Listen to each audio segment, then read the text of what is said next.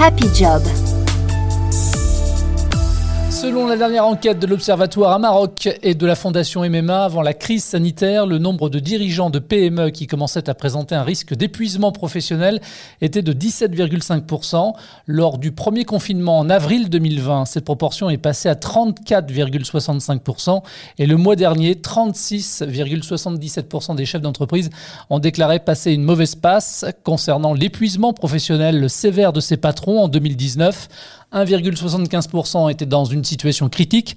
Aujourd'hui, il serait 10,41% à être au bord du burn-out. La Covid et ses répercussions sont évidemment passées par là. Comment gérer sa vie professionnelle quand on est sous pression constante, que le pétage de plomb nous guette? Comment préserver sa vie perso tout en gagnant en performance? C'est le sujet de ce nouveau numéro d'Happy Job, le podcast du bien-être au travail, un programme à retrouver dans son intégralité sur jobradio.fr. Sur notre appli Job Radio, vous pouvez également vous abonner depuis n'importe quelle plateforme de diffusion de podcast. Bonjour Greg. Salut Jérémy. Alors c'est Jean-Baptiste, moi, hein, pas de problème. bah déjà je commence bien. Salut Jean-Baptiste. Pas de souci, t'inquiète. Grégory Harvis est notre invité, dirigeant d'entreprise durant plus de 10 ans en France et à l'international dans l'hôtellerie de luxe ou le retail. Euh, tu es devenu un expert du leadership et de la stratégie managériale. Tu es désormais certifié maître praticien en programmation neurolinguistique, en psychopathologie, en analyse transactionnelle et master coach depuis 5 ans. Et tu accompagnes les leaders sous pression à retrouver euh, liberté d'esprit et efficacité professionnelle. Euh, comme tout le monde t'appelle Greg depuis ton enfant, je me permets donc d'en faire de même. Hein. Ah oui, oui, tu peux. Greg, avant de nous parler du 2 juin 2015, une date importante dans ta vie, avant de nous expliquer pourquoi tu as décidé d'apporter ton aide aux leaders sous pression, est-ce que tu peux nous parler un peu de, de ton parcours professionnel à toi? Oui, bah parcours. Euh, merci déjà pour euh, pour ce long pédigré là qui fait beaucoup beaucoup de mots et qui euh, renvoie une, une seule chose, c'est que je suis avant tout, je pense, un humain qui aime les humains. Donc mon parcours professionnel, il a été fait ça de beaucoup beaucoup de rencontres. J'ai rencontré euh, beaucoup de personnes par différentes expériences, toujours dans l'accompagnement, le management. J'ai fait euh, une première partie d'études qui était dédiée au sport. Je pensais en faire mon métier, mais j'ai eu un accident, je me suis euh, fracturé une vertèbre qui m'a amené à reprendre des études derrière un voyage d'un an en Afrique qui m'avait ouvert au monde et aux humains. Et j'ai repris une école de commerce qui m'a fait rentrer tout d'abord dans l'hôtellerie, comme tu l'as expliqué plutôt dans les métiers de service, j'étais directeur des opérations euh, d'une holding familiale qui était spécialisée dans la construction de bateaux et euh, de bases nautiques en France et en Europe. Donc j'ai fait ça trois ans. C'était mon premier gros job à responsabilité euh, au sortir d'une école. Donc j'ai beaucoup beaucoup travaillé. J'ai aussi flirté avec mes limites. Donc j'ai ensuite enchaîné avec un nouvel emploi. Je suis parti à l'international où j'étais résident manager d'un hôtel aux Seychelles. Pareil, trois ans, grosse expérience, très riche, cross-culturelle. Donc quand je parlais d'humains qui rencontrent des humains, là j'avais plus de huit nationalités face à moi. Donc c'était juste énorme en tant que richesse de rencontres. Et euh, derrière ça, j'ai dû rentrer en France pour des, raisons assez lourdes parce que mon père était décédé euh, et décédé brutalement. Et euh, je suis rentré dans le groupe Decathlon. Donc quand tu parlais de retail, c'était chez Decat que j'ai fait mes pas dans le retail, dans un groupe où je me suis vraiment éclaté, dans lequel j'ai rapidement évolué et j'ai différentes missions en France ou, à l'étranger. Alors tu étais à fond dans le boulot, c'était aussi un moyen de refuge, hein, parce que comme tu as pu nous le décrire, côté perso et familial, tu as vécu des, des, choses qui étaient difficiles à gérer quand même. Ouais, ouais, ouais j'ai eu euh, une parcours de vie qui a été euh, assez challengeant, et le travail a été le premier, euh, mon premier support. En tout cas, je l'ai pris comme tel.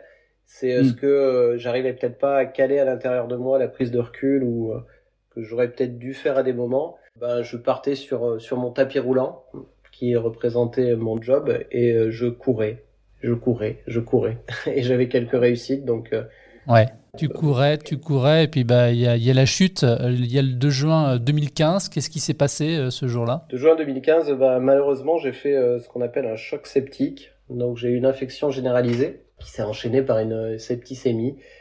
Très concrètement, j'ai failli mourir. Euh, derrière, vraiment un comportement qui a été irresponsable parce que j'avais euh, plusieurs signes.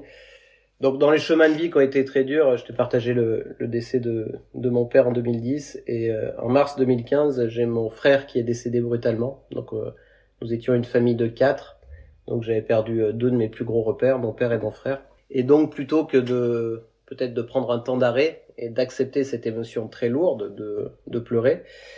À l'époque, j'étais euh, directeur de Montpellier pour Decathlon, qui est un des plus gros euh, français. J'ai pris un seul jour d'arrêt et, et, je suis retourné au boulot. J'en ai même pas parlé en fait de ce qui m'arrivait. Et ça faisait plusieurs temps que j'avais des douleurs au dos. J'avais un peu mal au dos et à cette époque, en lien avec le décès de mon frère, je faisais beaucoup d'allers-retours entre Montpellier et la Creuse, d'où est originaire mon frère et moi aussi, pour m'occuper de ma famille. Et je n'écoutais pas les signes de ce mal de dos. Puis un jour, je fais une réunion. Et la réunion bah, que je fais, j'avais euh, mes deux adjoints là et je commence à dire des choses incohérentes. Je perds un peu le fil. Et là, euh, je vois que je vais pas bien. Mes adjoints aussi me disent Greg, on va reprendre le fil. Et j'en ai un qui me ramène chez moi. Et je suis tellement pas bien que je termine aux urgences. Et aux urgences, on voit que j'ai une pyélonéphrite, une infection rénale assez importante donc on me passe un traitement et on me propose bien sûr, en m'intime, même de rester euh, passer la nuit en observation. Et moi j'ai pas voulu. Euh, parce que justement on avait beaucoup de réunions, beaucoup de choses à faire et j'ai signé une décharge expliquant qu'il était euh, vital, selon mes mots à l'époque, que je retourne au travail le lendemain. C'était très très important. Sauf que de retour chez moi, bah, justement là, l'antibio qui m'avait passé en intraveineuse ne faisait pas effet parce qu'il faut faire un antibiogramme pour savoir quel type d'infection j'avais, ça allait pas. Donc du coup, à mon domicile, à côté de mon épouse, j'ai fait un choc septique, donc toute l'infection est passée d'un coup dans mon organisme. Quand on fait ce type de truc à, l'hôpital, c'est très très dangereux. Voilà, on m'a expliqué a posteriori que c'était très mortel à l'hôpital, et moi je l'ai fait chez moi. Donc bien sûr que ma femme avait appelé SAMU, qui sont arrivés euh, avec un peu de retard parce qu'on habite dans une résidence sécurisée. Enfin voilà, c'était pas du tout leur faute, c'était la nôtre. Et du coup, euh, bah moi j'ai eu la chance de pas y passer déjà et de pas avoir de lourdes séquelles, ce qui aurait pu mmh. être le cas. Tu t'en sors, tu reviens évidemment euh, de loin.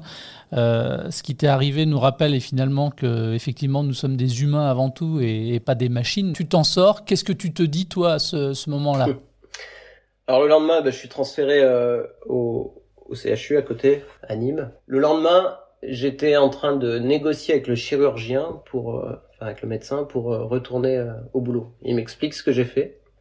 Il m'explique que je vais en avoir pour longtemps et il me, il me propose un arrêt de travail de trois mois. Et euh, je lui dis que j'en ai pas besoin, que voilà, que je suis dirigeant, que j'ai mon mon agenda, que j'ai beaucoup de jours à récupérer, donc c'est ok quoi, je gérerai. Et il se marre et il pense que je blague parce que il dit tiens il est sympa et tout. Sauf que le, le fait est c'est que je blaguais pas quoi. Donc là il m'explique ce que j'ai fait réellement le risque qu'il y avait déjà de faire ce type de choc, et puis le risque qu'il y a encore, et qu'il faut que je me remette. Et là, je suis malgré tout encore en train de négocier. Et à ce moment-là, il y avait euh, ma femme qui était à côté de moi, Stéphanie, avec qui euh, ça faisait déjà 15 ans qu'on était ensemble, qui me connaît, et avec qui euh, bah, elle a partagé toutes les challenges professionnels. Et là, pour une des premières fois, je la vois vraiment vriller à côté de moi. C'est-à-dire que elle crie, ce qui est rare chez elle. Elle crie et parce que je l'écoutais pas. J'entends, mais si tu le fais pas pour toi, fais-le pour moi. Si tu le fais pas pour toi, fais-le pour moi. Je dis, mais tu, parles de quoi? Elle dit, mais prends soin de toi.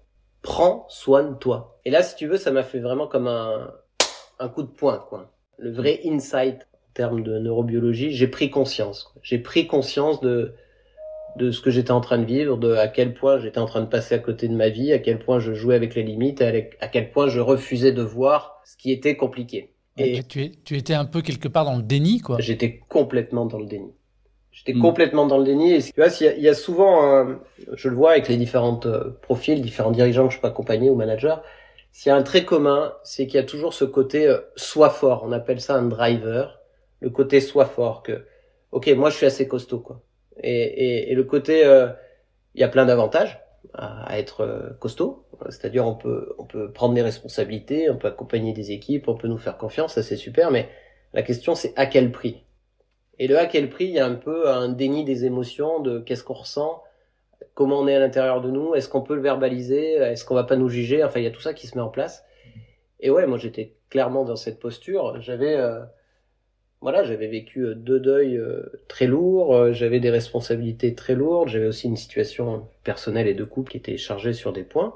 Bah je voilà, je voulais pas le voir, je mettais un joli petit mouchoir dessus, mais mon corps, par l'intermédiaire de chocs septiques, hein, m'envoyait des petits signes. J'avais des petits signes émotionnels qui montaient, qui montaient, qui montaient, mais mmh. j'avais pas envie de les écouter. Bah là, donc là, il m'a envoyé un très très grand signe. Là, moi, ça a été le choc septique, mais effectivement, actuellement dans la société, bon, le, mot il est à la, à la mode, hein, malheureusement, Mais aujourd'hui, on appelle ça burn-out. Ouais, ouais.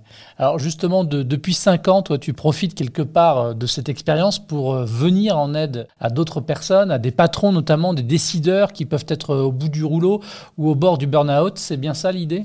Oui, c'est ça l'idée. En fait, je me suis dit, ok, mon, chemin pourrait peut-être devenir mon, mon job, quoi. Parce que derrière ça, derrière cette prise de conscience, quand ma femme me met ce uppercut verbal, je me dis, ok, mais qu'est-ce que je vais faire, quoi? Parce que prendre soin de moi, oui, ok, mais comment? Il faut faire quelque chose, quoi. Il faut faire quelque chose, mais mais moi, j'ai jamais fait. Je travaillais beaucoup, euh, enchaîner, euh, prendre du temps, euh, commencer à 6 heures du mat, finir à 21 heures.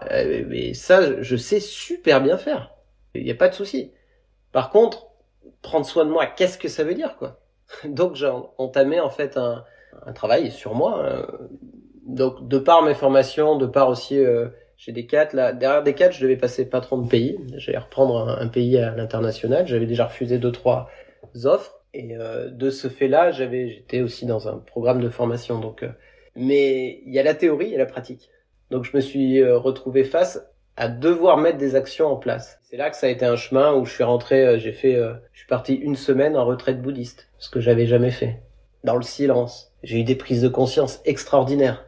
Et en même temps, j'ai eu pas mal de manque parce que c'était pas évident de me retrouver coupé comme ça. J'en avais pas l'habitude. Et euh, derrière, j'ai continué, bah oui, ma certification de coaching. J'ai travaillé sur la neurobiologie, comprendre comment marchait mon cerveau, qu'est-ce que qu'est-ce qu'était la meilleure activité. Est-ce que c'était mieux que je fasse des grosses activités sportives où je me vide, ou est-ce que c'était mieux que je fasse de la rando? J'étais sur cette typologie de questions, tu vois. Par quoi je devais commencer le matin Est-ce que je devais lire beaucoup ou pas.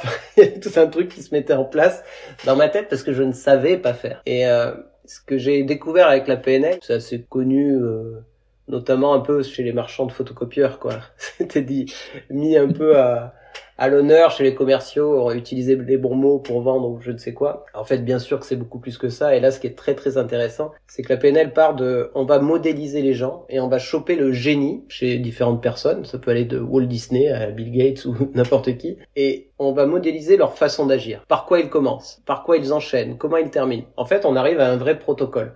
Et si on passe par les différentes A, B, C, D, les différentes phases, eh ben on va y arriver. Et eh ben moi je me suis dit ok, si je pouvais modéliser une façon de faire pour prendre le recul, prendre soin de moi et puis euh, continuer à avoir une activité qui me permet de bah, bien gagner ma vie, être euh, aussi euh, me sentir utile, m'éclater dans mon quotidien, comment je pourrais faire. Et c'est là que j'ai modélisé ma façon de faire et je suis vraiment parti sur un principe très simple qui moi m'a sur différentes conférences parce que j'ai été coaché, j'ai fait des thérapies, j'ai suivi des, des, conférenciers en France, dans le monde. Et euh, sur une conférence, il y avait un, un gars qui dit euh, la vie est faite de journées. Vous réussissez vos journées, vous réussissez votre vie. Et moi, ça a été un deuxième uppercut. Je me suis fait, ok, ça c'est bon ça. le momentum, le rythme. Quel rythme je vais pouvoir mettre dans ma journée? Et je suis parti là-dessus. Et aujourd'hui, oui, bah c'est devenu euh, mon travail à plein temps. J'ai développé une société d'accompagnement. Alors je dis accompagnement plutôt que coaching parce que c'est devenu un mot fourre-tout euh, où on met un peu tout. J'ai mm. arrêté de m'appeler coach quand je suis sorti de chez moi là et que j'ai vu qu'il y avait des coachs en piscine. Je me suis dit oh là on commence à devenir on va loin. Donc euh, ça me parle moins. Ouais, c'est un peu galvaudé comme, euh, comme mot, on est bien d'accord. On va parler évidemment de, de, ta méthode, mais quelque part, les personnes aujourd'hui qui, qui viennent te voir, c'est reconnaître déjà qu'elles ne vont pas bien et le processus, j'ai envie de dire, de, guérison, même si tu n'es pas médecin, euh, il a peut-être déjà commencé. Tout part de soi, c'est ce que tu dis d'ailleurs et qu'on lit souvent euh, dans, tes interventions. Ouais, c'est, bah, tu as complètement raison. À partir du moment où on, commence à m'appeler, je me dis que le job est fait à 50%. quoi. C'est toute la, toute la difficulté d'ailleurs hein, pour aller mieux, c'est c'est pour ça que je parle assez facilement de moi maintenant que j'ai appris à parler de moi et de ce que j'ai traversé, j'ai dû aller tellement loin pour prendre conscience qu'il était temps que je prenne soin de moi et que je mette euh, des actions en place que bien évidemment je vais pas aller dans le jugement vis-à-vis des autres. Mais aujourd'hui c'est dans la posture, c'est de réussir à mon job. Moi, il est, il est quasiment plus en amont ou tout autant en amont que pendant. C'est un peu ce qu'on est en train de faire là, euh, toi et moi. Et euh, bah, je te remercie pour l'invitation, pour le coup, pour pouvoir en parler, tu vois, de de mettre des mots simples. Justement, quand tu dis que je suis pas un médecin, c'est très très clair, je ne suis pas un médecin. Et j'ai d'ailleurs une équipe qui travaille autour de moi où j'ai un médecin référencé que je peux envoyer s'il y a vraiment un ordre médical. J'ai aussi une thérapeute, une psy qui bosse à mes côtés, enfin dans l'équipe. Voilà, on, on, a créé un écosystème pour que ce soit carré. Mais chacun a sa place, quoi. Ça, c'est extrêmement important pour que chacun puisse avoir un rôle, mais son juste rôle, sa juste place. Et c'est sûr que une fois que les gens arrivent, ils ont déjà pris conscience qu'il est important de faire quelque chose.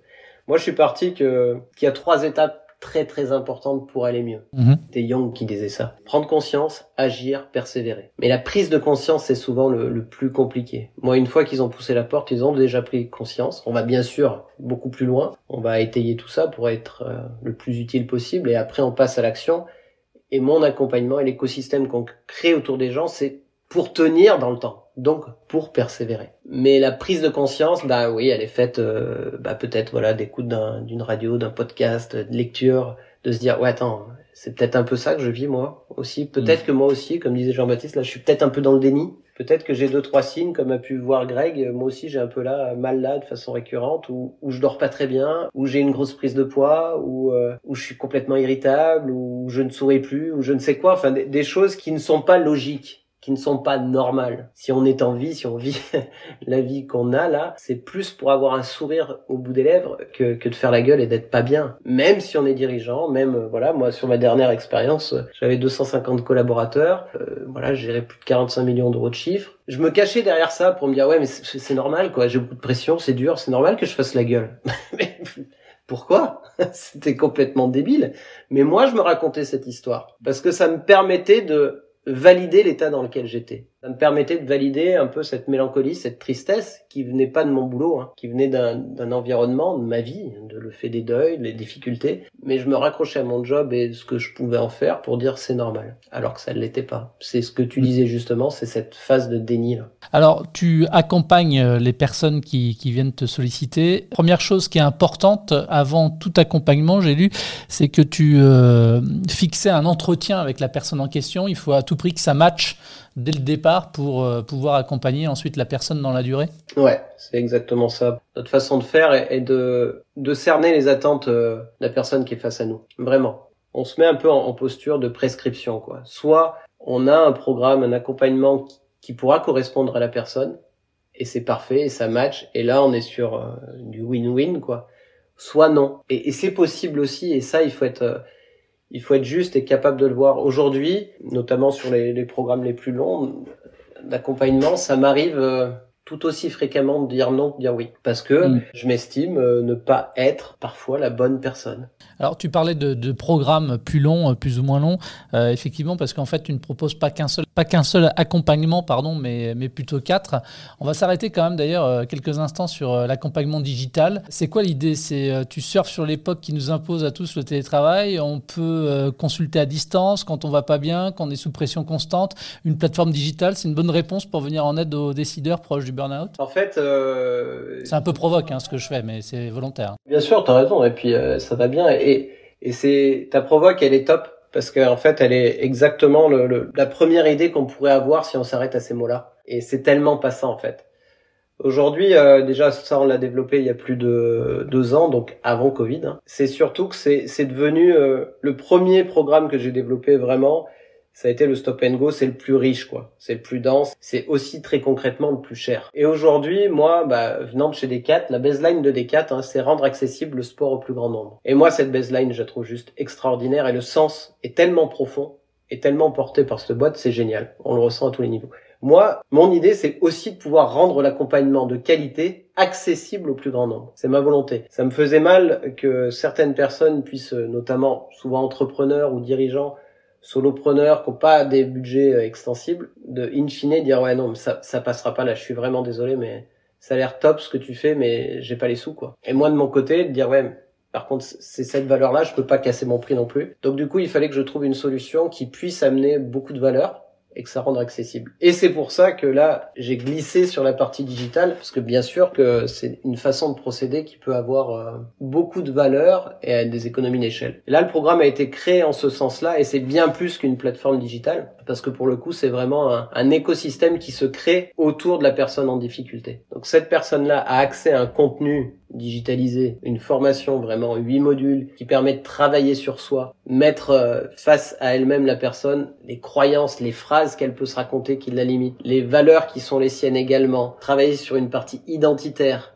donc ça, ça aide. Euh, voilà les blocages, moi que je pouvais parler, qui m'avaient amené à prendre le mur. Donc euh, tout ce programme, bien sûr, basé programmation neurolinguistique et neurobiologie. L'idée, c'est que ce soit actif. Donc c'est challenge, je lance des défis aux personnes de se mettre en mouvement, d'écrire à 25 personnes. Enfin voilà, quand on va sur le site, là, on peut même aller tester un premier module. C'est vraiment de rendre la chose accessible, simple et actif. Donc ça, c'est la colonne vertébrale. Derrière tout ça, il rentre aussi sur euh, la communauté où ils ont accès à tous les experts qui travaillent avec moi. Donc une thérapeute, une énergéticienne, il y a ça, une nutritionniste, un préparateur physique. Il y a voilà cet environnement qui se crée autour des personnes. Et aussi, on a un point en live qui se passe tous les mercredis. On a appelé ça les 12 heures de Greg. C'est un point de contact qui est fait où il y a un moment d'échange. Voilà, parce que les personnes sont sur les mêmes, les mêmes énergies, les mêmes difficultés. Donc il y a des gars qui peuvent être de la caisse d'épargne, d'autres de Decathlon, d'autres d'Alstom, d'autres indépendants, d'autres, enfin, donc ça, c'est très très riche. Et aussi et surtout, euh, je fais bénéficier de, c'est pour ça que je parle d'écosystème, de toutes les personnes euh, de valeur que je peux, j'ai pu rencontrer. Donc on a des euh, conférenciers qui viennent parler de la prise de parole en public, qui viennent parler de leadership, qui viennent de parler d'état émotionnel, qui viennent parler du pardon, qui font aussi du, des méditations, des centrages, enfin voilà, c'est tout un environnement euh, global. Et une fois par mois, on propose aussi euh, du co-développement. Donc euh, on crée des groupes où, il y a quelqu'un qui arrive avec une problématique et on a cinq ou sept cerveaux qui travaillent autour pour amener des solutions avec tout un mm. protocole de codev ça s'appelle la méthode champagne et paillettes qui est un peu connue quand on fait du co-développement. Voilà, donc c'est euh, l'idée, euh, bah oui, là on est en ce moment on est plus de 200, là il y a 200 qui suivent le programme. Bah, quand on est 200, on peut on peut travailler sur des économies d'échelle et on peut travailler avec euh, aussi avec la, la, la valeur du cerveau collectif. Et mmh. aujourd'hui cette base là, cette première base, 100% de mes clients y ont accès. Et du coup, pour certains, ça convertira peut-être euh, leur choix d'aller plus loin et d'être accompagné. Il y a, l'accompagnement mentoré, stop and go et sur mesure. Ce sont donc les trois autres accompagnements que tu proposes. Rapidement, comment ça fonctionne concrètement pour, euh, pour chacun de, de, de ces accompagnements? Quelles sont les différentes étapes? C'est exactement ce que tu dis, Jean-Baptiste. C'est que après, c'est, il y en a qui auront besoin d'être plus individualisés donc le mentoré, on rajoute des rendez-vous à tout ce que j'ai expliqué sur online euh, avec un coach qui accompagne individuellement chaque personne sur six mois. Donc on est vraiment là lorsqu'on parle du coaching professionnel, des rendez-vous à date espacés avec euh, des prescriptions de tâches entre les séances qui permet d'accélérer les prises de conscience de la personne. Donc ça, c'est le mentoré. Le stop and go, c'est sur un laps de temps de 12 mois. Et là, c'est le programme que j'ai développé moi juste au sortir. Et là, ça se basait sur cette expérience notamment de retraite quand j'étais parti faire ma retraite bouddhiste. Se rajoute à tout ça en fait une immersion de trois jours et deux nuits où les personnes viennent dans mes locaux parce que j'ai privatisé toute une maison qui est euh, sur le golfe à Montpellier qui est euh, dédié à recevoir les gens. Donc ils ont un, tout ça, ils ont 110 mètres carrés pour eux tout seuls. Ils viennent trois jours de nuit. Il y a tout un programme avec différents intervenants qui viennent agir. Je leur prends leur laptop, je leur prends leur smartphone. Ils sont vraiment coupés, euh, déconnectés. déconnectés. On travaille vraiment sur ce qu'on appelle l'épigénétique. On leur crée un environnement propice à aller se reprogrammer, quoi, à changer, à mettre de nouvelles habitudes en place prendre conscience de celles qui étaient peut-être pas positives pour eux et mettre des nouvelles. Donc c'est là, ils ont accès, ils commencent, ils ont travaillé à un niveau énergétique, on a aussi une masseuse, on a des nutritionnistes, on a un chef aussi qui vient faire des plats, enfin, il y a toute une expérience. Et puis il y a pas mal de surprises qu'on laisse en surprise, qui crée une expérience qui accompagne ce, ce changement. Donc ça, c'est c'est le stop and go et après le sur-mesure, bah là je travaille généralement en direct avec euh, les entreprises où il y a plusieurs collaborateurs et on crée des programmes euh, adaptés aux différents niveaux de service. Il y a un, DG, un CODIR, différents managers. On crée vraiment une, un accompagnement pour amener la transformation au niveau euh, de l'entreprise et on accompagne tout ça généralement avec les services RH et le CIO, PDG. Hein. J'en parlais tout à l'heure en introduction. Euh, la Covid et ses répercussions semble-t-il, hein, et c'est logique, augmenter le nombre de cas de personnes stressées. Si les aides gouvernementales ont aidé les entreprises, elles sont euh, quand même pour beaucoup sous perfusion. Euh, et les menaces de faillite sont, sont, bien réelles et des patrons sont au bord de la rupture. Est-ce que tu as pu constater, toi, pendant cette période, une augmentation du nombre de personnes désireuses de se faire accompagner, justement? Oui, oui, oui. Dans le, ce phénomène de déni qu'on pouvait parler, si, euh, la, la situation actuelle a amené des prises de conscience, a amené vraiment le fait de voilà, je suis, je suis au rupteur là, il faut que je fasse quelque chose quoi. C'est très clair que de notre côté, euh, oui, on a l'agenda qui euh, qui lui ne désemplit pas et on essaye d'être vraiment présent au maximum avec chacun. Le fait marquant, c'est ce que je t'expliquais là sur les points de rendez-vous du mercredi, où euh, le nombre augmente, augmente, augmente, quoi. Parce qu'il y avait des personnes qui pouvaient euh, suivre les programmes et se dire, moi le mercredi c'est pas fait pour moi, quoi. Et j'ai pas forcément envie de parler, j'ai pas envie forcément de me retrouver avec d'autres. Et là, on est en train de non, si le mercredi ça va me faire du bien, j'ai besoin de parler. Euh, ouais, la situation elle est complexe, elle est dure, c'est ce que tu dis, c'est un peu euh, le monde est sous perf. On n'arrête pas d'entendre de parler de bout du tunnel, sauf que le bout du tunnel, euh, il s'éclaircit, s'assombrit, il s'éclaircit, s'assombrit. Au sein des entreprises, il y a de plus en plus de pression. Cette mise en place du télétravail a été plus ou moins accompagnée. Voilà, il a fallu faire euh, faire avec. Moi, j'ai beaucoup de managers là qui se retrouvent avec leur fille sur les genoux, en train d'enlever l'oreillette quand on fait une séance.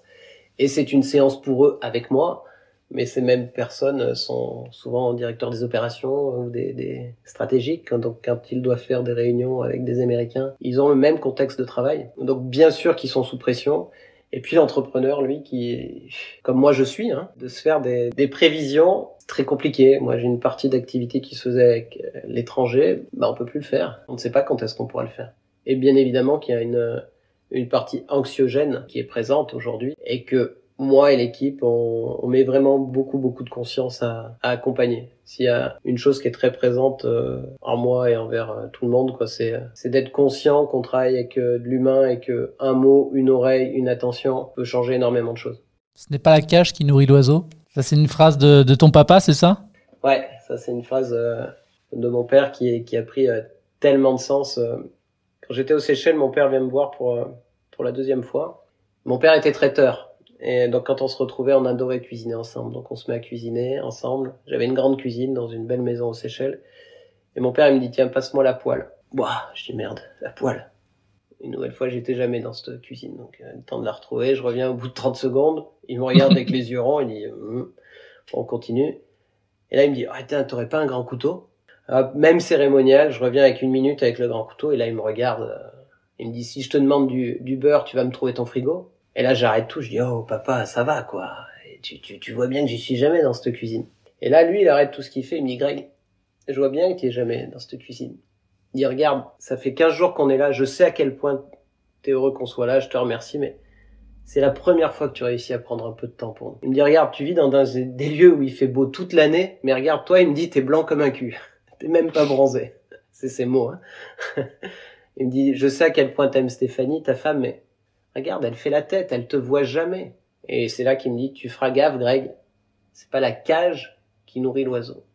Sur ce moment-là, cette phrase, elle m'a, elle m'a piqué parce que j'étais très fier, quoi. J'ai, voilà, j'étais patron d'un hôtel aux Seychelles. C'est, on est originaire de la Creuse. Moi, quelques temps avant, je savais même pas où, situer les Seychelles euh, dans le monde, quoi. Tu vois, je peux, offrir ça à mes parents, c'est, c'est chouette.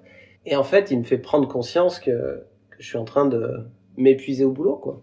Mais moi, c'est ce que je l'ai toujours vu faire, tu vois. C'était, c'était un entrepreneur, un boucher, un traiteur. J'ai toujours vu mm. faire comme ça. Moi, pour moi, c'était normal. Donc, sur l'instant, ça m'a vexé. Mais malheureusement, c'est une des dernières conversations qu'on a eues, lui et moi. Il est décédé euh, trois mois plus tard d'un cancer foudroyant. J'étais très très proche, j'étais fusionnel avec mon père. Donc ces mots-là, ils, résonnent tous les jours en moi et c'est ce que j'essaye d'amener euh, à toutes les personnes avec qui euh, je peux travailler ou, mes potes. Hein. On peut parfois avoir des rêves et faire un métier en se disant il m'amènera ça, il m'amènera ça et puis ça devient une jolie cage. Et en fait, euh, c'est pas cette cage-là qui va nous nourrir quoi. C'est pour ça que j'appelle mes programmes tout part de soi. C'est que ça doit partir avant tout de soi. Greg, comment font les personnes si elles veulent te joindre pour être accompagnées justement? Bah, le plus simple, j'aime m'orienter sur sur le site, tu vois, www.greg gregarvis.com, gregarvis.com. Là-dessus, on peut prendre euh, rendez-vous avec moi et il y a LinkedIn. voilà, moi j'utilise ce seul réseau social. Alors, avant de se quitter, euh, Greg, quel conseil tu pourrais donner à nos auditeurs pour qu'ils se prémunissent? Qu'est-ce qu'on peut faire finalement de chez soi comme exercice, par exemple, je sais pas, tout simple, pour lutter contre le stress, l'anxiété ou cette pression? Bah, Déjà, un premier truc, si euh, là, ceux qui nous écoutent ont envie ils peuvent écrire là, et je leur enverrai une vidéo sur un exercice là que je, fais faire dans mon programme, un exercice de centrage qui est très très bon et vraiment à faire chaque matin. Enfin voilà. Mais avant toute chose, euh, avant le centrage, s'il y a un truc à faire selon moi, le médicament, c'est de se prendre un moment peut être 15 minutes, ça peut être 20 minutes, mais un moment, chaque jour, et je parle bien, chaque jour pour aller marcher dehors, sans téléphone, sans oreillette, sans vraiment interaction euh, justement qui t'enferme, quoi, d'être vraiment connecté à l'extérieur et de te mettre en mouvement. 15 jours. Je parle pas de courir, hein, je parle marcher. Vraiment, cette mise en mouvement régulière est quelque chose qui manque aujourd'hui. On a pour la plupart des jobs qui sont assez sédentaires, on est les, les fesses posées sur une chaise, ce qui n'était pas du tout du tout fait dans notre développement d'espèce humaine. De façon pragmatique, très simple, de pouvoir se permettre de se dire ok de façon ritualisée je dis n'importe quoi tous les jours à midi je vais marcher. Qu'il pleuve qu'il vente qu'il neige je vais marcher 15 minutes. Bah ça pour toutes les personnes qui sont dans une forme de suractivité surmenage surproduction sur sur quelque chose. C'est vraiment la une des plus belles prescriptions que je pourrais faire. Moi je me le suis euh, imposé ça fait partie de mon mes rituels. Quand je te parlais de momentum là tout à l'heure le, le rythme d'une journée. Et c'est je pense qui permet vraiment d'avoir un un état émotionnel stable et un bien-être et être bien dans ses pompes quoi. Et ça, potentiellement, personne n'a d'excuse pour ne pas le faire. Jusqu'à présent, sur plus de 100 personnes que j'ai eu face à moi, non, j'ai jamais eu une excuse valable. Tout le monde peut aller marcher 15 minutes. C'est très très facile. Merci Greg. Merci à toi d'avoir répondu à mes questions et de nous avoir éclairé un peu sur ton euh, parcours très inspirant. Merci également à vous de votre fidélité. Vous pouvez retrouver ce programme sur l'ensemble des plateformes de diffusion de podcasts. À très vite. Tous les podcasts de Job Radio sont à réécouter sur l'application Job Radio et téléchargeables depuis toutes les plateformes de diffusion de podcasts.